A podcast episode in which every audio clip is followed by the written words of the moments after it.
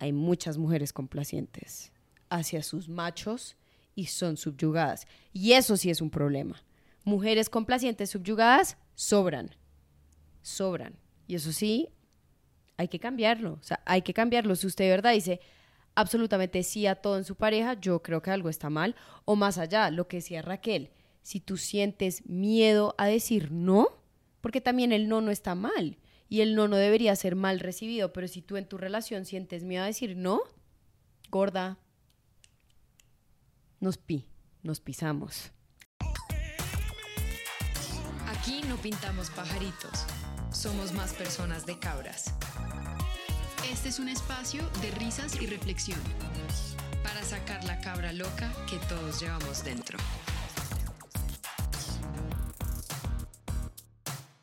Bienvenidos a un episodio de Dos Cabras Locas. Hoy es el episodio número 117 y es uno de esos episodios especiales porque es de mi autoría.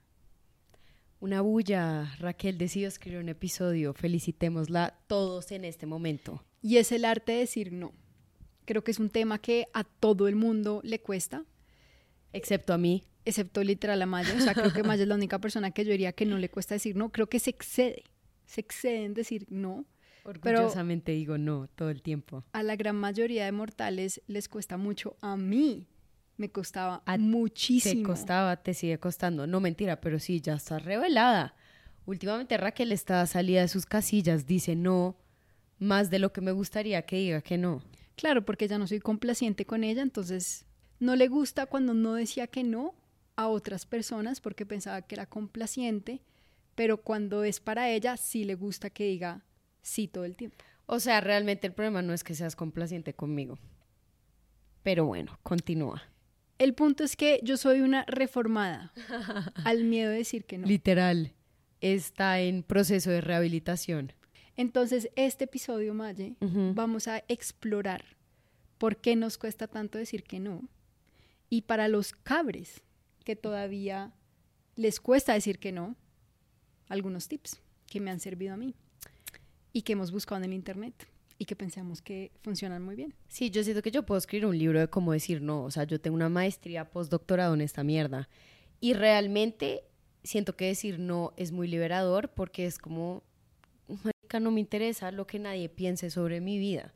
Como que solo me parece muy liberador y ya. Como que entre más uno dice no, más uno vive tranquilo, diría.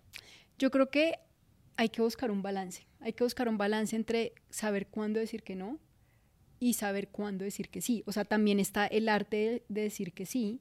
Y de hecho hicimos un episodio, ¿te acuerdas? Que es saliendo de tu zona de confort. Sí. Yo siento que decir que no es enfrentar tus miedos. Ok. Y decir que sí es salir de tu zona de confort. No al patriarcado. No a la carne roja. No al sexo sin condón. No a todo. No a todo. No, mentira. No, yo sí creo que hay que saber discernir entre decir no y decir sí. Pero bueno, Maya, ¿tú por qué crees que nos cuesta tanto decir que no? Nada, porque somos una manada de maricas. Esa es la realidad. Porque uno anda complaciendo que mis papás, que mi hermana, que mi novio, que el colegio, que la universidad, que mis amiguitos, que todo el mundo. Uno literal no dice no porque le da miedo lo que la otra gente va a decir. Es porque uno es un buen andante. Ya no tengo otra explicación. Por complacer a los demás o por evadir conflictos. Muchas veces uno termina diciendo que sí por evadir conflictos con la mamá, el hermano o quien sea. Yo las veces que digo sí es porque literal no tengo la energía para pelear, pero si la tengo, digo no y peleo. Depende del día, digamos, hoy estoy débil, sigo enferma, entonces hoy no tengo tanta energía para pelear, pero aún así estoy peleando. En mi lecho de muerte voy a seguir peleando. Bueno, entrando a las razones de por qué nos cuesta decir que no, Maye, la primera, tienes toda la razón, miedo a las confrontaciones. Es eso. O sea, yo siento que cuando uno tiene que decir, no sé, te invitan a una fiesta, no, no, quiero. ir, pero ¿por qué no quieres ir? O ayúdame a hacer tal cosa, no, pero ¿por qué? Y extrañamente evitar la confrontación también es como el miedo a quedar mal. Si uno le da miedo que digan como, ah, es que Maya es una amargada porque no quiere una fiesta. o Maye es mala persona porque no quiere colaborar con este proyecto o lo que sea. Y es como realmente a quién le importa. O sea, sí, seguro mucha gente pensará lo que quieran de uno, pero eso es tan irrelevante. O sea, es, creo que es una combinación de esas dos cosas, ¿no? Como uno no quiere afrontar o como que uno quiere evitar pelear con alguien, pero también uno le da miedo esa persona con qué imagen de uno se va a quedar. Entonces hay un poquito de manipulación, ¿no? Como un poquito de manipulación en el sentido que a veces uno dice que sí porque uno no quiere quedar mal. O sea, siento que eso pasa mucho cuando uno accede a ir a algo que no quiere ir, solo por no debo quedar mal. Puta. Nuevamente, ¿qué dice Maye Gómez? Lo único que hay que hacer en esta vida es morirse. Ya. De resto, al que le gustó, le gustó y al que no, no. Y ya. Yo creo que también es un poco de complacer a los demás. Sí. O sea, tú evitas confrontaciones para poder complacer y quedar bien. Si a ti te piden un favor o te piden tal cosa y tú siempre dices sí, pues siempre vas a quedar como, ay, la que siempre ayuda, la que siempre tiene la mejor actitud. Así tú por dentro estés como, ¿por qué putas dije? Total. Que sí. Esa es Raquel Gómez.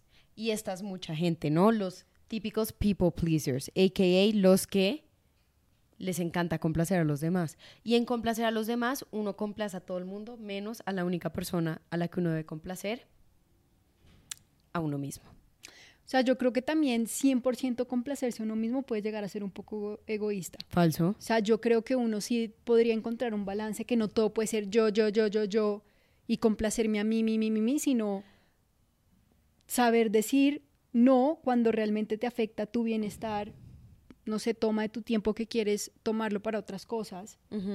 Pero siento que también caer en ese como complacerme a mí misma puede llegar a ser muy egoísta y yo sé que Maye va a empezar a decir... No, no, no, estoy de acuerdo. ¿Ah, sí? O sea, sí, de acuerdo. Hay cosas que uno... A ver, hay cosas que uno quiere hacer que uno no quiere hacer. Eso es totalmente distinto. O sea, yo siento que hay que distinguir entre el deber ser, ¿no? Como si tu mamá te llama y te dice, hey, ayúdame con el computador, se me trabó, pues de pronto uno no quiere, pero el deber ser es que uno lo haga. Pero por otro lado, si tu mamá te llama y te dice, es que necesito que me acompañes a la fiesta de Pepito, porque si no quedamos mal. Pues no es mi problema cómo quedemos. O sea, siento que hay como dos situaciones del deber ser, como cosas que uno en verdad debe hacer, así uno no quiera, y cómo voy a quedar con el resto de la sociedad. Me parece válido distinguir entre esas dos cosas. Por eso, entonces no puede ser 100% complacerme a mí y hacer lo que yo quiera. Total, depende, por eso digo, del escenario, sin duda. O sea, hay que evaluar escenario por escenario. Pero la mayoría de las veces la gente que suele decir mucho sí es por complacer a los demás. Eso es lógico. Total. Porque si no, en la vida habría un buen balance entre, pues digo sí muchas veces, pero también digo no igual de veces. Total. El siguiente, Maye, te va a gustar. Ajá. Porque vas a poder rajar de los hombres. Ah, ¿por qué? Miedo de perder una relación. Siento que esto aplica mucho para las relaciones, literal, en donde también hay mucha complacencia por miedo a perder esa relación. Entonces, miedo a perder, no sé, que tu novio, sí, te termine o se empute porque tú no quisiste hacer cierta cosa que él quiere que tú hagas. Sí. Y yo siento que ahí uno tiene que, no sé, ponerse los pantalones y decir, si yo no puedo decir no por el temor o el peligro que se acaba una relación, Sí, algo está pues, mal. me parece- Alarma. está mal y me parece que no es una relación en la que uno debería estar. Total. Acá creo que volvemos al tema del balance. Porque siento que dentro de una relación muchas veces igual hay que ceder. Y esto me trae una anécdota muy chistosa entre Raquel y yo, que cuando Raquel y yo viajábamos teníamos una regla. Di la regla, Raquel. Ay, la regla era que aunque peleáramos, no nos podíamos separar. No, el que cede gana. Esa era la regla de los paseos. Y esa misma regla la tengo yo con mi pareja cuando viajamos.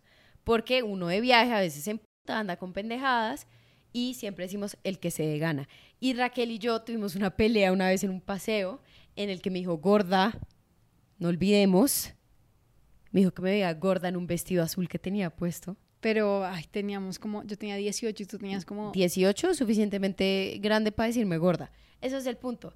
El punto es que ese día cedí. O sea, fue como, bueno, ya me dijo gorda. En ese momento, pues era un tema súper traumático para mí. Ya me valdría tres pepinos de mierda. Pero ese día cedí y siento que, no sé si me salí del tema, pero a lo que me refiero es que igual creo que en las relaciones obviamente hay cosas que uno tiene que tener súper claras, pero hay otras cosas en las que uno sí debe ceder y digamos decir sí en vez de no. Porque si no también se vuelve imposible. Eso lo he aprendido yo a las patadas. Sí, porque yo soy más de no, no, no, no. Y a veces me he dado cuenta que, por ejemplo, a mí no me gusta salir.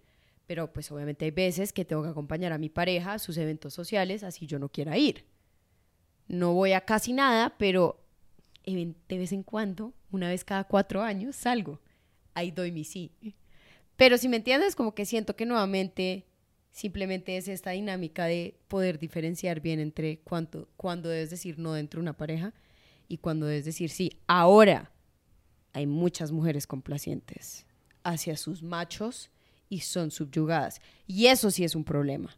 Mujeres complacientes subyugadas sobran. Sobran. Y eso sí, hay que cambiarlo. O sea, hay que cambiarlo. Si usted de verdad dice absolutamente sí a todo en su pareja, yo creo que algo está mal. O más allá, lo que decía Raquel, si tú sientes miedo a decir no, porque también el no no está mal y el no no debería ser mal recibido, pero si tú en tu relación sientes miedo a decir no, gorda, nos pi, nos pisamos. Por eso quería traer este tema porque yo sí creo que obviamente en una persona complaciente hay miedo a la confrontación. Ok. Pero uno sabe que igual, digamos, tú decirle no a tus papás, pues tus papás no te van a dejar, tus papás no te van a... Si me entiendes, como que estás simplemente evitando una confrontación, pero no sé, me pareció interesante como esta razón de miedo a perder una relación, que uno no pueda decir como no, no quiero hacer tal cosa, porque literalmente tienes miedo de perder a esa persona. Creo que eso solo aplica o bueno, o el ejemplo más claro amorosas? que puedo encontrar es en una relación amorosa, en donde literalmente un no puede ser el fin de una relación. Sí. Pero ¿sabes qué pienso ahí? Que si un no es el fin de una relación, eso es algo bueno. O sea, si una relación se acaba porque usted dijo, yo no estoy dispuesta a hacer en tal cosa, pues bien. O sea, bien también, como que no todos los no son malos, por decirlo así. Puede pasar, por ejemplo, en una situación donde la pareja de uno decida irse a otro país y uno dice, pues yo no estoy dispuesta a irme a otro país porque acá tengo mi trabajo, mi familia, mis amigos, etcétera, pues ese no no es un no malo, es vamos a crecer ahora cada quien, pero en caminos individuales. Otro ejemplo más de el de tener hijos. Total. Hay parejas que, por ejemplo, uno no quiere y el otro sí, pero el otro no es claro por miedo a, porque es una a perderlo. Conversación importante que hay que tener antes de el hecho de tener hijos. Hmm. Por eso digo que el miedo a perder una relación es real. Es real y siento que mucha gente se vuelve complaciente para no perder esa relación, pero en ese proceso se pierden a sí mismos y eventualmente todo termina mal. O sea, si tú, por ejemplo, volviendo a tu, a tu analogía del viaje, de alguien se va a vivir a otro país, pero yo no quiero, pero digo que sí, eso... Vas a estar puta en el otro país. Eso no va a funcionar, no va a funcionar. Pero sí, es verdad, uno sabe que uno no pierde, no sé, a los papás o a los hermanos por decirles que no, o hasta a los amigos. Pero la pareja sí hay ciertas vainas como lo de los hijos, trastearse a otro país, no sé, tantas cosas chiquitas. Temas de plata. Temas de plata. Incluso, por ejemplo, hay muchas niñas jóvenes que los novios les pueden decir como haz esto por mí en temas sexuales y ellas no quieran pero por miedo a perder esa relación igual lo hacen y al final pues historias han escuchado. Entonces, no sé, siento que hay que tener mucho cuidado con este tema de si tú sientes que vas a perder una relación por decir que no, pues entonces tal vez no es una relación que valga la pena. Que valga la pena, sí. Total. Sí, y ya que hablaste de juventud, complejo, porque igual uno lógicamente es mucho más maleable de chiquito y seguramente está dispuesto a hacer, por lo menos en, no sé, temas sexuales que dijiste, pues puede que uno esté dispuesto como a dejarse manipular más y hacer cosas que uno sabe que, que uno sabe que no necesariamente quiere hacer, pero hace. Pero bueno, a veces así se aprende. Creo que mucha gente aprende a decir no, habiendo pasado por una etapa muy larga a decir sí, y eso no los puede decir nuestra cabra loca Raquel Gómez.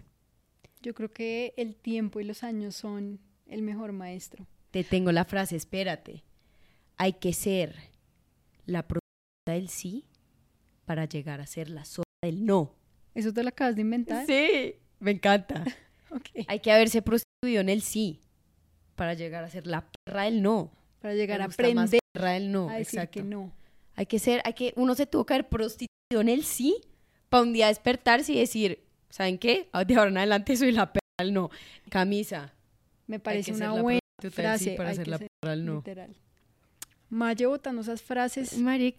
De la nada. Frases profundas, en verdad, más allá del uso de la palabra prostituta y perra, es una frase muy profunda. Es, es como, hay que pasar por el río del sí para llegar a la sequía del no. No mentira, eso sí no va, pero Un poco más eh, formal. hay que pasar por la tormenta del sí para llegar al sol del no. Ya, eso sería lo más me formal. gusta. Eso ¿Qué- sería lo más formal. ¿Qué Pero sigue? bueno, finalmente, este me parece también muy interesante porque siento que aplica para el trabajo. Y hay mucha gente que literal se enferma por no saber delegar. Y por ende, no saber decir que no. Y esto lo digo que aplica mucho al trabajo porque uno literal ve personas que simplemente, no sé, son como control freaks, que no pueden dejar que otra Soltar persona las cosas. haga un pedazo de su trabajo y en ese proceso se enferman, mucho estrés, mucho trabajo. Yo en dos cabras locas. Entonces me pareció muy interesante porque Sí. de verdad hay mucha gente que se enferma por no saber delegar. Más allá de no saber delegar, creo que es la necesidad de controlarlo absolutamente todo. Y eso es una receta para ser miserable en la vida. Y el ejemplo perfecto yo creo que sí es dos cabras locas. Yo era obsesiva con hacer todo, no quería que nadie más editara un video porque según yo solo yo puedo, yo solo yo sé. Y no, o sea, Maye, bájate de esa nube, no eres tan especial. Y obviamente ya que tenemos un poco más de ayuda, me cambió la vida para bien, lógicamente, y más pues porque yo tengo un tema en las manos que realmente pues no puedo usar tanto mis, mis manos. Y en el trabajo yo sí soy muy buena para eso. O sea, si me llega algún proyecto grande es como, bueno, ¿y quién me va a ayudar a hacer este proyecto? Porque sola no puedo.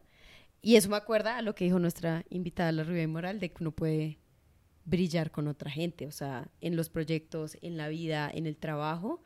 Hay mucha gente que en el trabajo es muy celosa con, digamos, las ideas, los proyectos y, los que, y lo que hace, y como que creen que lo están protegiendo. Y yo siempre he pensado, y creo que lo escuché en un podcast como de algún gran pensador literal, que decía como, cuéntele su idea a todo el mundo.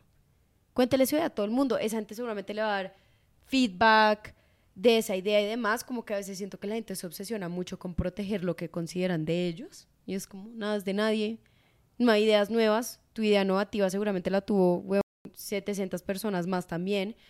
Entonces, esa necesidad de controlar todo, mal. O sea, me gusta que el tema de el arte del no, igual tiene muchas subramas, como la de no saber delegar. Eso me sorprendió a mí, porque por eso yo te preguntaba, ¿tú por qué crees que a la gente le cuesta decir que no? Y las dos inmediatamente pensamos por miedo a. Sí. Pero mira que obviamente es miedo a la confrontación, tenemos miedo a perder una persona, tenemos literal no saber delegar, hace que las personas no puedan decir que no cuando les dicen, hey, hay este trabajo extra. Sí. O Sí. cualquier cosa, incluso en la casa, no sé, delegar las, los oficios del- de la casa. Total, sí, porque nadie lo puede limpiar como yo. A mí me pasa eso con las cosas como de limpiezas, como, ah, lo hago yo porque nadie lo va a poder limpiar como yo. Sí, literal, necesidad de controlar todo, creo que eso nos pasa mucho a las mujeres, Sí. un poco.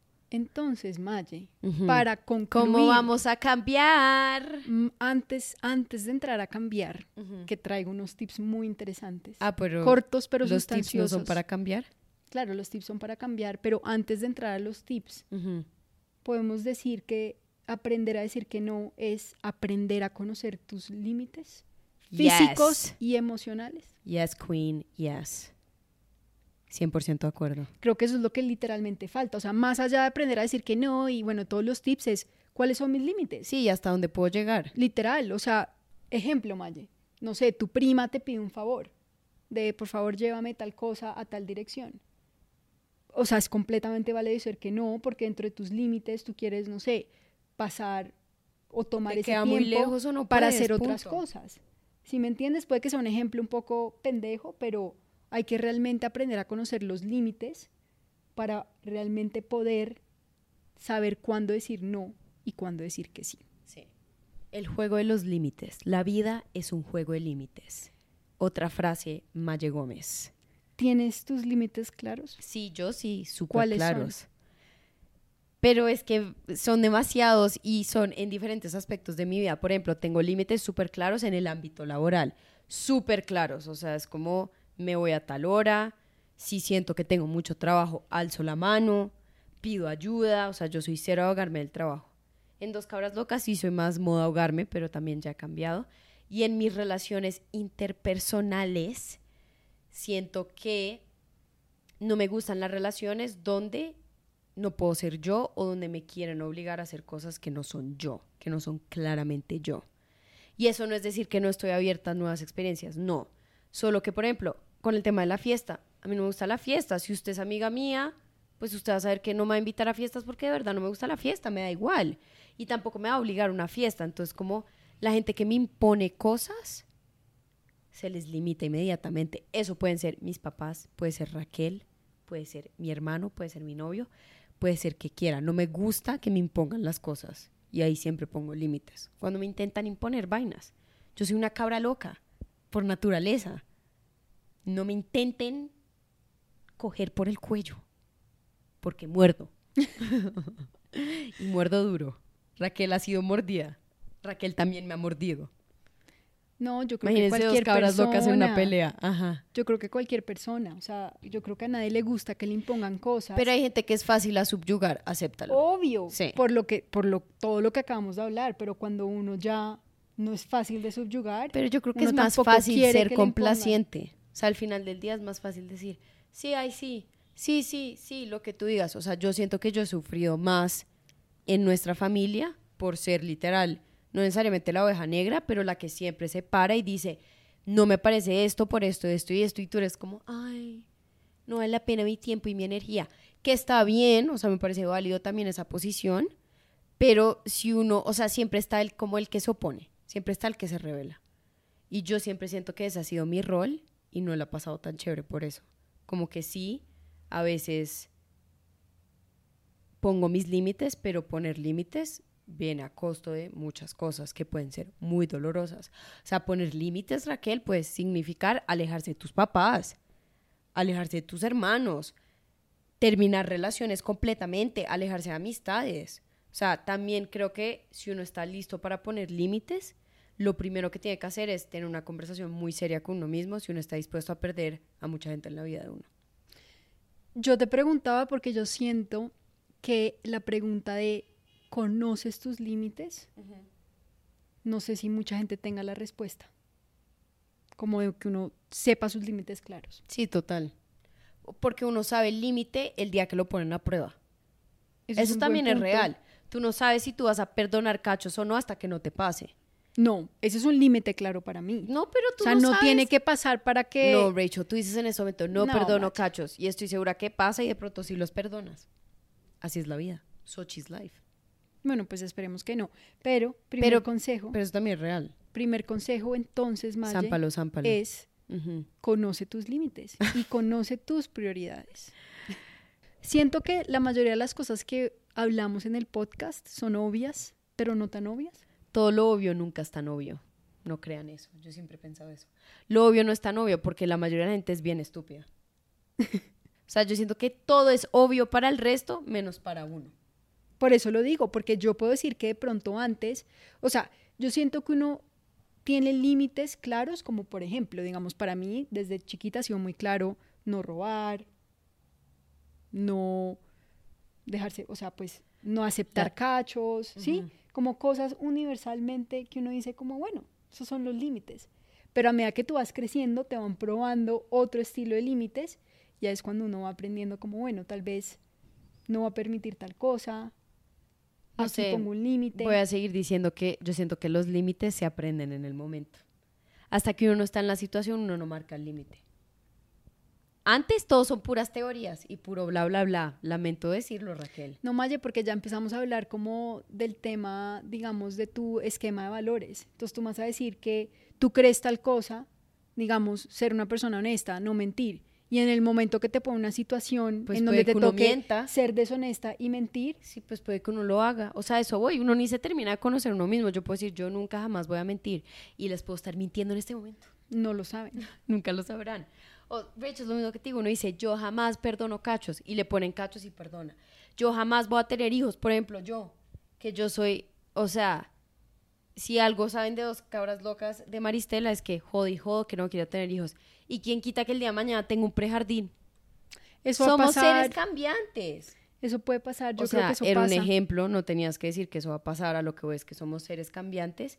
Y yo creo que, como te digo nuevamente, el límite se ve en el momento. El segundo Maye es sencillo y también muy obvio. Ajá. Pensar en uno. Pensar en uno. Pensar en tu salud emocional y en tu salud física. Si tú pensaras en ti antes de responder sí, de pronto dirías que no. Es obvio, pero no tan obvio. Hay que ser la prostituta del sí para llegar a ser la perra del no.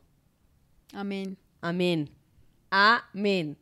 Y finalizando el episodio, Ajá. traemos acciones puntuales, Concretas. concretas. Ajá. Piensa en no antes de decir sí, O sea, como inmediatamente votar un no. tal cual. Claro, porque es más fácil decir no y después cambiarte as- así que decir sí, después decir no. Me encanta. ¿Te Gran tip, acuerdas? me fascina. ¿Te acuerdas que tú una vez me diste un consejo muy bueno? ¿Cuál? ¿Cuál de cuando todos? actué ¿Cuál de todos? impulsivamente y tú me dijiste como pausa, Sí. o sea, tienes que literal pausar en lo primero que tú piensas, piénsalo y espera y cinco no lo segundos hagas. Sí, yo siempre y Raquel, no, lo, hagas. Y yo como, Sí. entonces también podría aplicar ahí, o sea, simplemente Diga no. piensa no. o si quieres decir sí impulsivamente, date 5 o 10 segundos Sí. para Ah. poder pensar si ese sí realmente es lo que tú quieres decir. Yo realmente siempre digo no, o sea, tipo, cuando es tema de fiesta, siempre digo no. Y si me arrepiento y llego, igual la gente se pone feliz porque es como, nunca pensé que ibas a venir y es como sorpresa. En cambio, si uno dice sí, no va, queda como un culo. Pero si uno dice no y después sí va, la gente se pone feliz.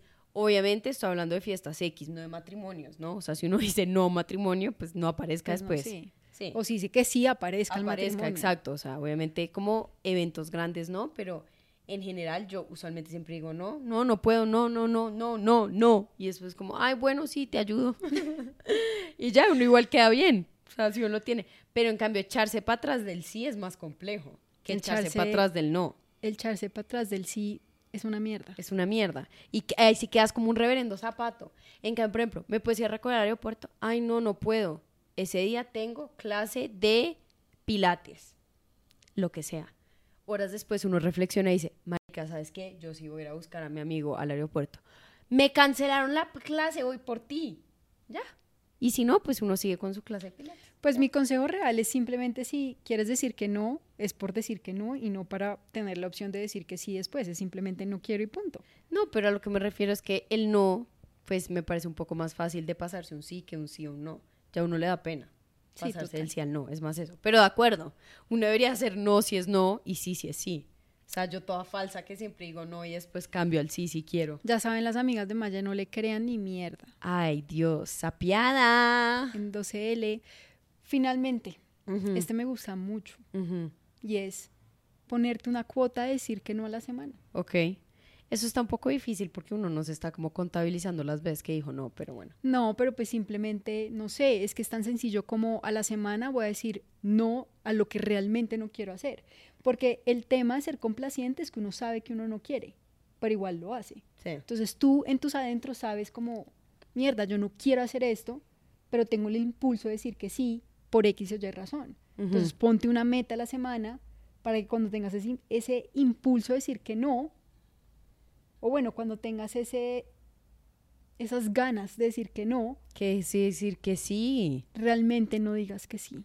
¿Sí me ¿Qué? entiendes? No entendí, estoy perdida. Ya dejemos así. diga no. Ya. Conclusión, Conclusión, digan diga no, no. una vez a la semana a los que les cuesta, a los que no, sigan igual. Hay que haber sido la prostituta del sí para llegar a ser la reina del no. Esa va a ser la frase final. ¿Te gusta? Me gusta mucho, me lo va a repetir todos, los días. Raquel se va a despertar y se va a decir, fuiste la prostituta del sí, pero ahora eres la reina del no. Me Mua. gusta más la reina. Sí. Finalizando más de nuestro episodio. ¿será que decir que no es una forma de autocuidado? 100%. O sea, 100%. ¿Y será que decir que sí es una forma de autocrecimiento? Sí, 100%. Sí, sales de tu zona de confort. En algunos casos. No, te proteges. Tal cual. Con eso ya no hay nada más que decir. Sepan discernir entre cuándo hay que decir sí o no. Esa es la clave, Maye. Saber discernir cuándo decir que sí y cuándo decir que no, teniendo en cuenta su salud física y emocional y realmente lo que quieren hacer. Y, y, y, yo agregaría que, nuevamente, hay algo muy liberador del no. Creo que el no querer o el que a uno le importe un culo quedar bien o mal al frente de los demás es muy liberador. O sea, por lo menos a mí no me interesa que alguien tenga cierta imagen de mí. O sea, lo que alguien piensa de mí no me importa. Entonces, por eso de pronto para mí decir no es fácil. A mí no me importa si mis papás dicen, es que es la peor hija del mundo. Me importa un culo, o sea, de verdad que no me importa. Como que cuando uno se desprende de la imagen que tienen los demás de uno, marica, ya llegaste a otro nivel. ¿No estás de acuerdo? No, yo estoy 100% de acuerdo. Yo sigo trabajando en mis apegos emocionales y me cuesta todavía ese pedazo como de que me importa un culo, me importa menos, pero no me importa un culo. Estamos cerrando el episodio bien. Eh, ¿Cómo era tu frase célebre? Mi frase célebre, hay que haber sido la prostituta del sí para llegar a ser la perra no. Excelente. Nos vemos en el próximo episodio. Arrivederci. Bye.